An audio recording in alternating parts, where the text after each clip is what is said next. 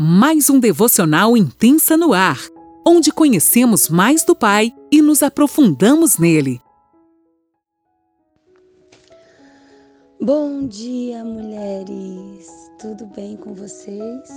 Olha eu aqui de novo, nessa sexta-feira tão linda e maravilhosa, falando mais um dia sobre esse Evangelho de João que tem nos feito refletir tanto tanto, é tão maravilhoso, né? Para estudar um pouquinho mais sobre a, a passagem, né, de Jesus aqui por essa terra e tem sido dias lindos. E hoje eu vou estar lendo com vocês, estudando com vocês o capítulo 19, do versículo 1 até o versículo 16. E para mim tem sido muito lindo, porque primeiro tem falado ao meu coração. A gente sempre fala que é primeiro em mim e depois através de mim, né? Então que nessa manhã cada uma de vocês possa estar pegando seu papel, sua caneta, é, lendo comigo essa palavra, né? Talvez você já fez o seu devocional antes de me ouvir, talvez você já já ouviu o que o Senhor falou ao seu coração, né? A gente sempre diz, né, que que você tem a sua experiência, né? se Jesus falou com você, se as palavras saltaram, mande para nós, né? Nos chame aqui no privado, nos, nos procure, mande para nós o que Deus falou com você através desse capítulo tão lindo que Ele quer falar conosco. Vamos lá então. João 19. Por isso, Pilatos tomou Jesus e mandou açoitá-lo. Os soldados teceram uma coroa de espinhos e a puseram na cabeça de Jesus. Também o vestiram com um manto de púrpura. púrpura. Chegavam-se a ele e diziam: Salve, Rei dos Judeus! E davam-lhe bofetadas. Pilatos saiu outra vez e disse aos judeus: Eis que o apresento a vocês para que saibam que não encontro nele crime algum. Então Jesus saiu, trazendo a coroa de espinhos e o manto de púrpura, e Pilatos lhe disse: Eis o homem. Quando viram Jesus, os principais sacerdotes e os seus guardas gritavam: Crucifique, crucifique. Pilatos repetiu: Levem-no daqui vocês mesmos e o crucifiquem, porque eu não encontro nele crime algum. Os judeus responderam: Temos uma lei, e segundo essa lei ele deve morrer, porque se fez filho de Deus. Pilatos, ouvindo tal declaração, ficou ainda mais atemorizado e, entrando outra vez no preparatório, perguntou a Jesus: De onde você é? Mas Jesus não lhe deu resposta. Então Pilatos o advertiu: Você não me responde?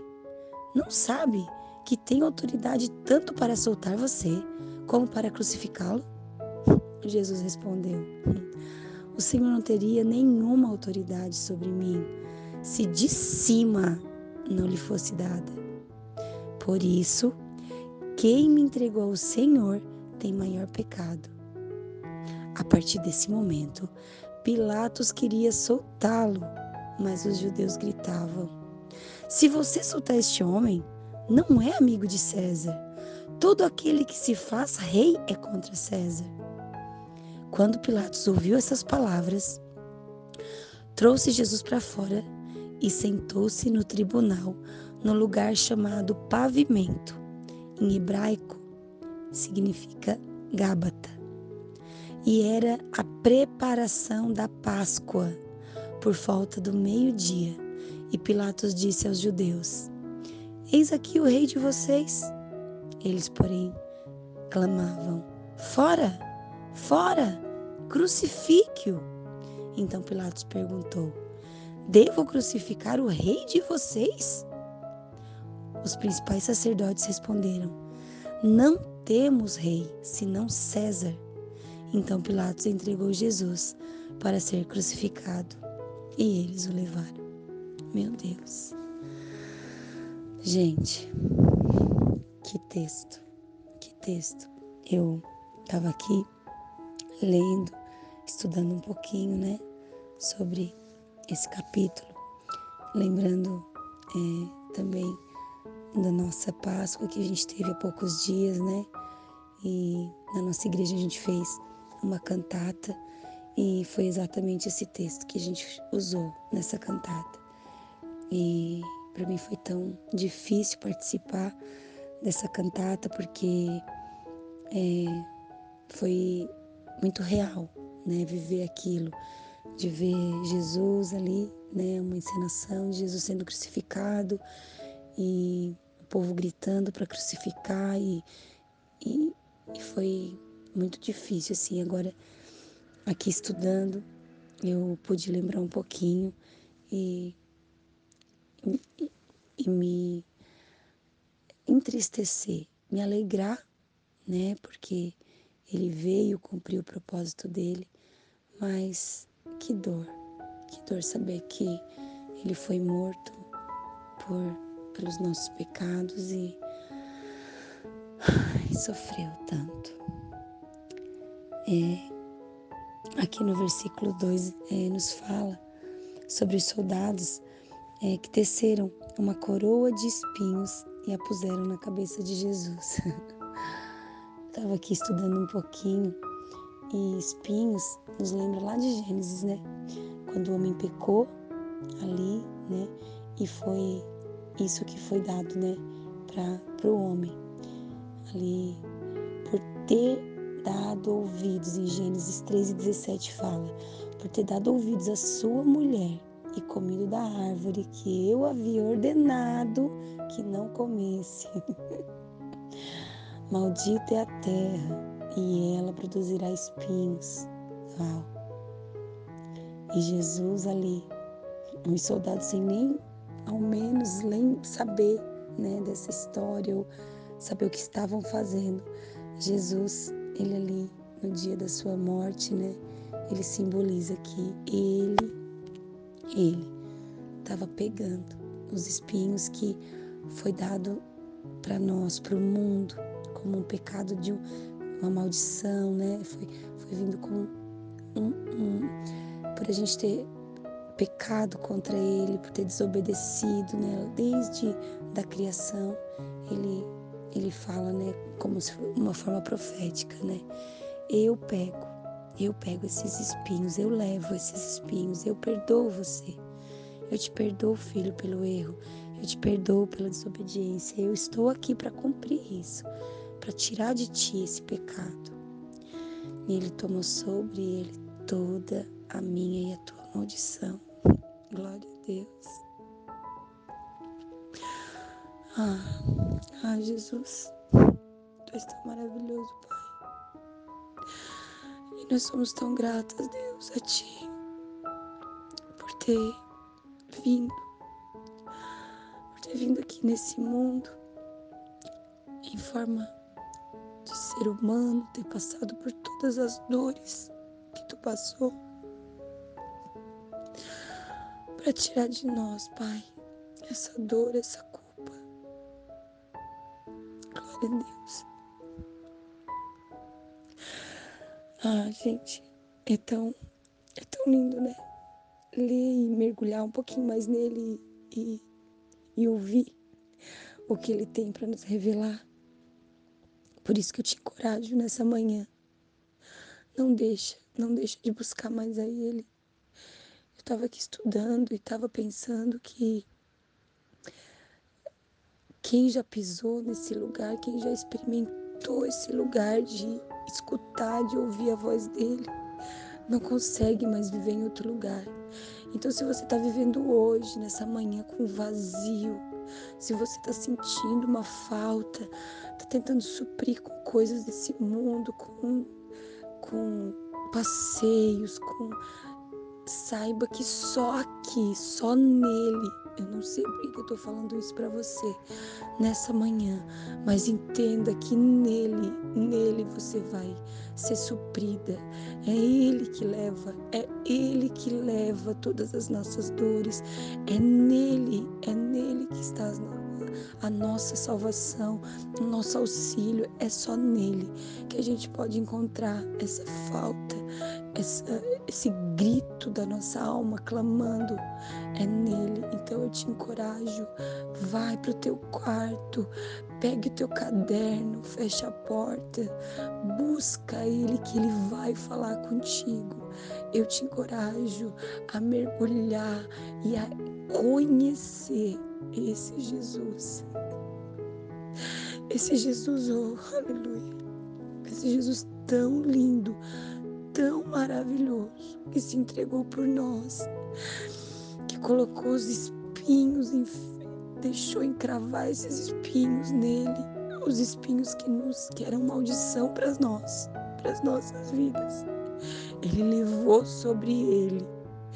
E hoje ele nos diz, filho, eu te perdoo.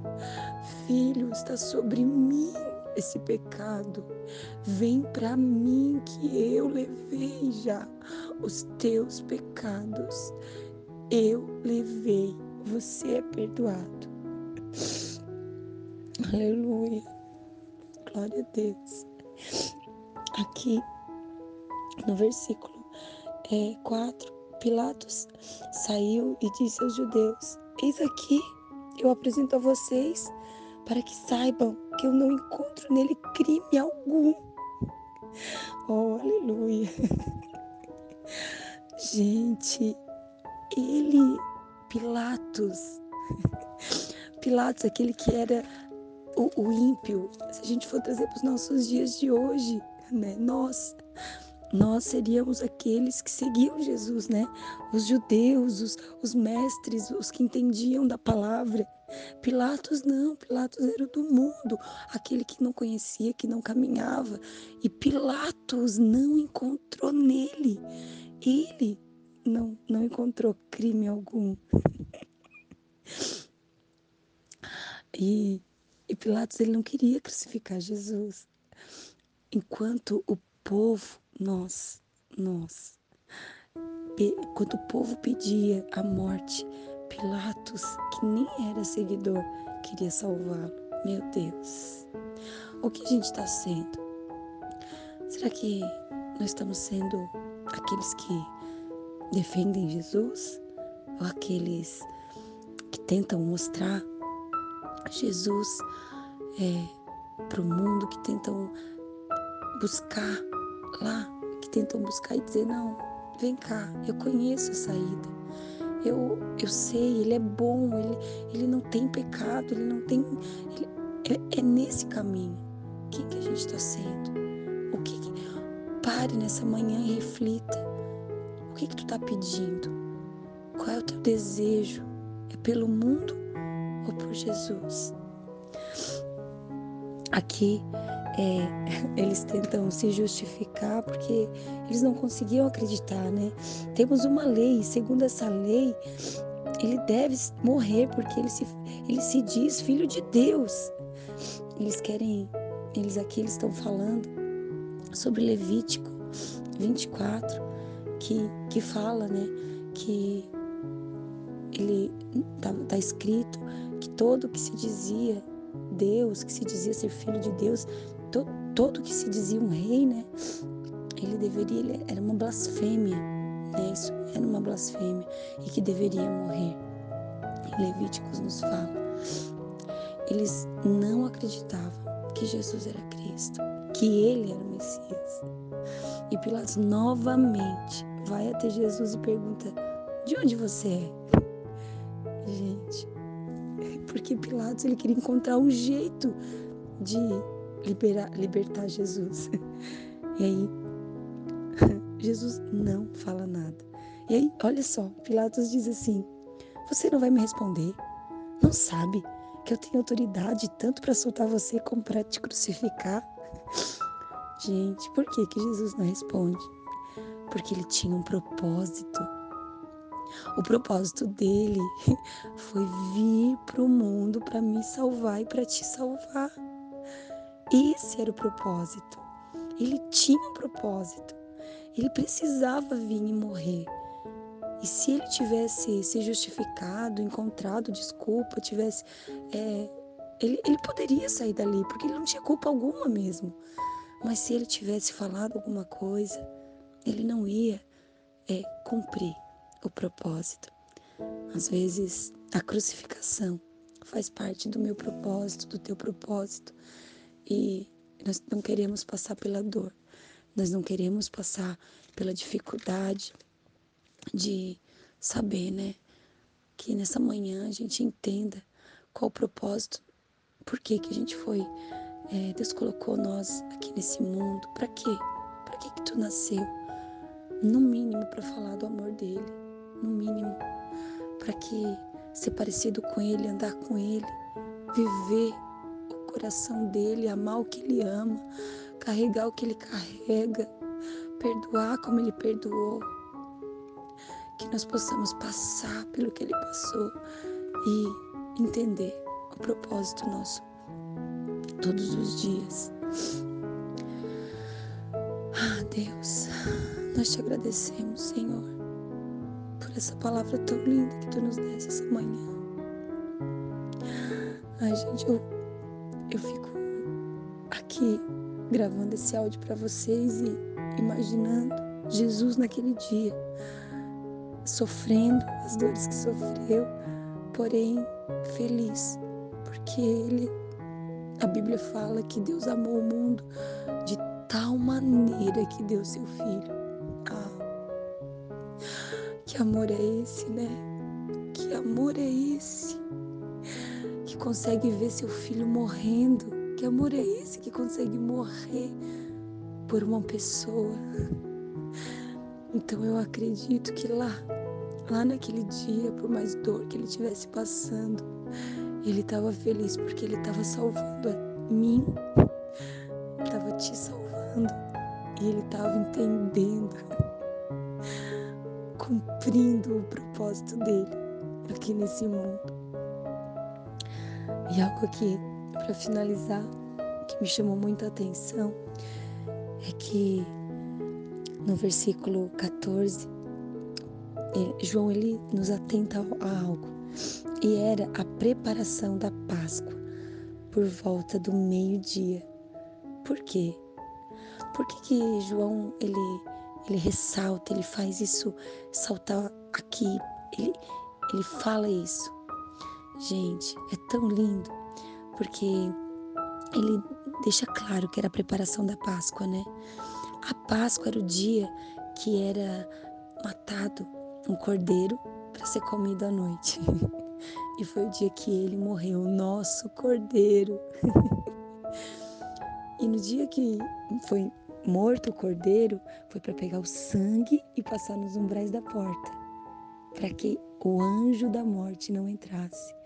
E o sangue do nosso cordeiro derramado foi passado em nós para que a gente tivesse vida e vida em abundância, vida para sempre com Ele. Aleluia. Três dias depois de comemorar a Páscoa, era a festa dos primeiros frutos. o que que se acontecia? O que que acontecia nessa festa. Quando nasciam os primeiros frutos da plantação, eles pegavam e traziam para o sacerdote para que fosse apresentado para Deus.